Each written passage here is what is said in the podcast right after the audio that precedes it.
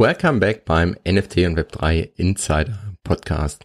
Wenn du aufmerksam zugehört hast, dann ist dir aufgefallen, dass wir seit zwei Folgen einen neuen Namen haben.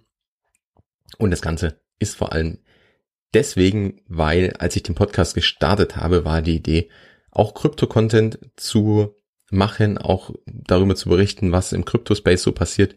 Und natürlich hängen NFTs und hängt das Web3 eng mit Krypto, eng mit der Blockchain zusammen. Und wir werden natürlich auch weiterhin ein paar Basics hier abdecken. Aber die Mission des Podcasts hat sich ja auch so ein bisschen gewandelt und die Mission dieses Podcasts ist es ja, der NFT und Web3 Szene eine Stimme und eine Bühne zu geben, vor allem auch der deutschen Szene, denn hier gibt es einfach so viele spannende Projekte, auch so viele spannende Menschen, die ihre Erfahrung teilen können, die Insiderwissen teilen können, die selbst Insider sind, daher auch der Insiderbegriff im Podcastnamen und die auch super spannende Projekte aufbauen. Und das ist natürlich auch ein gutes Beispiel, denn einfach was mit NFTs möglich ist und wie sich das Web 3 eigentlich entwickelt, wie das Web 3 unser alltägliches Leben, unser Zusammenarbeiten, unsere Kommunikation verändern wird. Und genau das möchte ich ja hier vorstellen. Von daher jetzt der neue Name. Gib mir gerne Feedback, wie du diesen Namen findest und wo wir gerade bei Feedback sind. Bevor es losgeht mit der besten Metapher für NFTs, möchte ich dich einmal um deine Hilfe bitten. Ich brauche deine Hilfe, ich brauche deine Unterstützung, denn ich möchte natürlich den Podcast besser machen. Ich möchte, dass du hier wirklich was mitnimmst. Ich möchte auch dazu lernen und daher habe ich eine Umfrage erstellt, in der ich einmal so ein paar Fragen habe, um dich zum einen besser kennenzulernen, ja, um zu so ein bisschen Gefühl zu bekommen, wer sind denn meine Hörer und Hörerinnen? Ich bekomme ab und zu ganz tolles Feedback über Discord oder per E-Mail.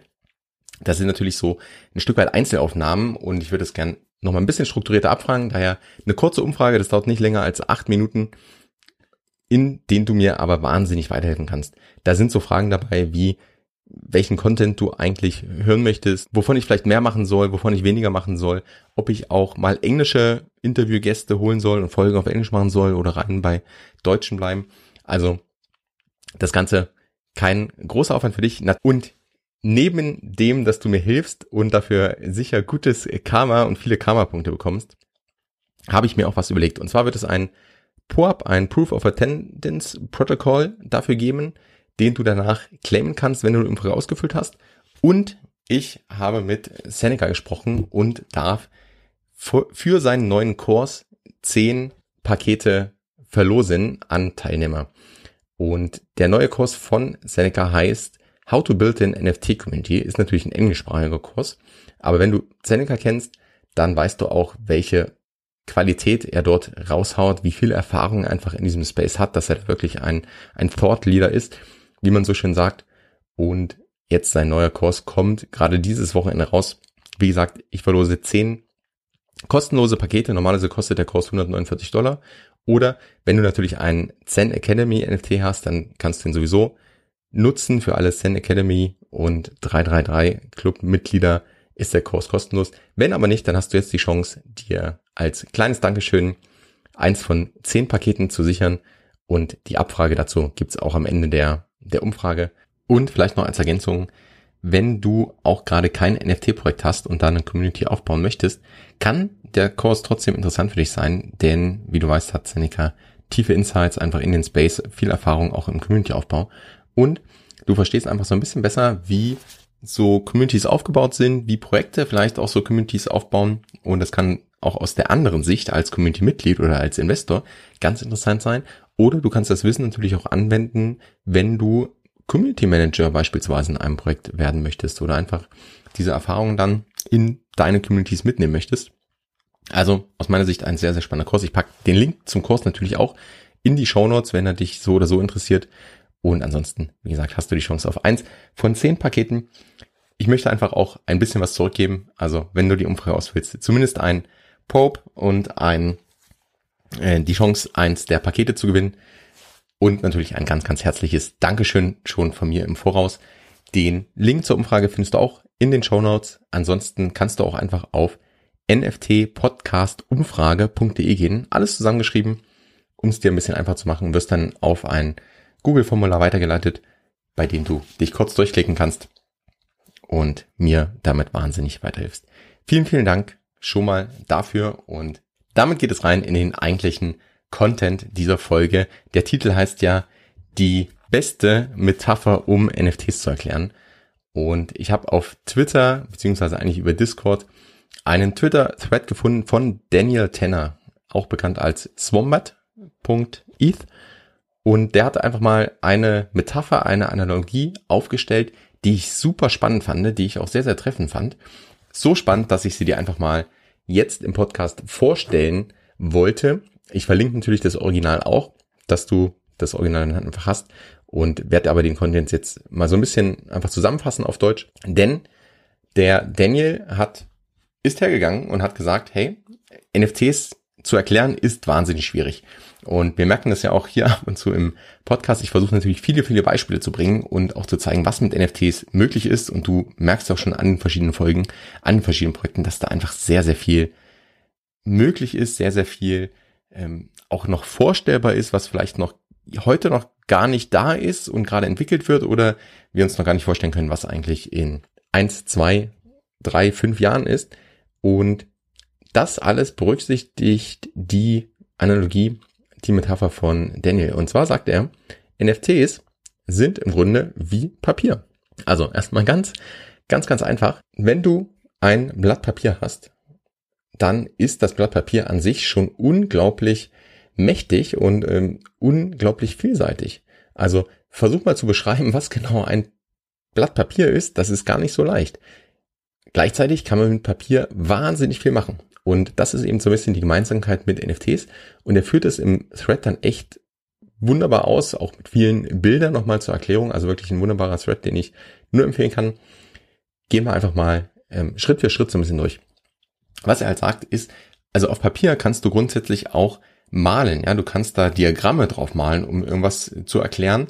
Oder du kannst äh, Kunst machen oder du kannst sogar Papier nutzen, um aus ähm, ja, einem 2D-Objekt ein 3D-Objekt zu machen. Also Origami oder so. Ja, du kannst was falten. Du kannst danach auf ein neues Blatt Papier kannst du eigentlich das abmalen, was du da gerade in 3D äh, gefaltet hast und hast es dann wieder auf Papier. Du kannst aber auch ähm, auf Papier schreiben. Also du kannst ein ganzes Buch schreiben oder einfach eine Nachricht oder ein Gedicht oder du kannst ein Buch darüber führen, über, also ein Ledger, ja, über Ein- und Ausgänge von ähm, deinem, also ein Haushaltsbuch beispielsweise, ja. Oder du kannst Tagebuch schreiben oder du kannst einen Vertrag aufsetzen. Also ganz, ganz viel was man auf Papier schreiben kann und was dann einfach Informationen vermittelt, ja, sogar bis hin zu Gesetze oder du kannst auch die, die Geschichte sozusagen aufzeichnen. Du kannst natürlich auch über die Geschichte lügen. Außerdem kannst du Musik über Papier darstellen.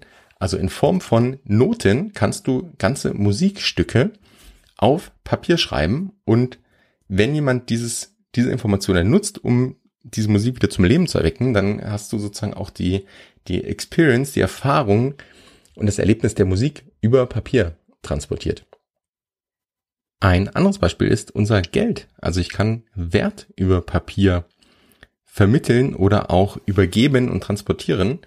Und wir haben ja schon auch anfangs im Podcast mal so ein bisschen erklärt, das Wertvolle an einem 5-Euro-Schein, an einem 10-Euro-Schein ist ja nicht das Papier an sich, sondern einfach das, was dahinter steht, der Glaube daran, was dieses Papier eben in sich trägt und wofür es steht. Und dementsprechend kannst du auch Wert über Papier abbilden oder auch auf Papier, früher natürlich auch in Papierform in Büchern, Grundbucheinträge, Schuldverschreibung etc. Das Ganze kann natürlich heute auch noch ausgedruckt werden. Also du kannst auf Papier auch sozusagen Werte abbilden. Auch auf Papier abbilden kannst du eine Identität. Also im Grunde sind unsere Pässe auch Papier und tragen damit unsere Identität mit sich, was du nimmst, um dich auszuweisen, um auszuweisen, ähm, wer du wirklich bist und damit beispielsweise in ein neues Land einreisen kannst. Und auch wenn die Technologie sich da natürlich auch weiterentwickelt, aber das war auch reines Papier vor ähm, noch ein paar Jahrzehnten. Wenn man jetzt diese Beispiele einfach mal nimmt, dann sieht man schon, wie vielseitig Papier an sich ist oder wie vielseitig ein Blatt Papier allein sein kann, was man alles machen kann. Und die Liste ist ja noch nicht vollständig. Also das geht ja, da geht ja noch viel, viel mehr. Wenn man jetzt aber andersrum versucht hätte, im 11. Jahrhundert jemandem zu erklären, warum dieses Papier so eine grundlegende Technologie ist und warum das so fantastisch ist, dann wäre das wahrscheinlich gar nicht so leicht gewesen, weil eben diese Anwendungsfälle entweder noch gar nicht da waren ähm, oder sich gerade erst entwickelt haben und weil man einfach diesen Umfang gar nicht ähm, gar nicht fassen konnte. Und auch jetzt dieses Papier so zu beschreiben, es geht halt anhand der Beispiele viel einfacher. Und das einfach eine super Parallele zwischen irgendwo Papier und NFTs mit der Gemeinsamkeit, dass man sagen kann, hey, das ist einfach so eine grundlegende Technologie oder ein grundlegendes Medium, was etwas transportieren kann, was gleichzeitig sehr, sehr vielseitig einsetzbar ist und das die Welt verändern wird. Und da ist so ein bisschen die Parallele zwischen NFTs und Papier, die Daniel, aka Swombat hier zieht. Und natürlich ist das Ganze noch ein bisschen zu kurz gesprungen und man kann natürlich über einzelne Fälle jetzt diskutieren, aber es geht einfach um so ein bisschen diese grundlegenden Technologien, diese Vielseitigkeit abzubilden.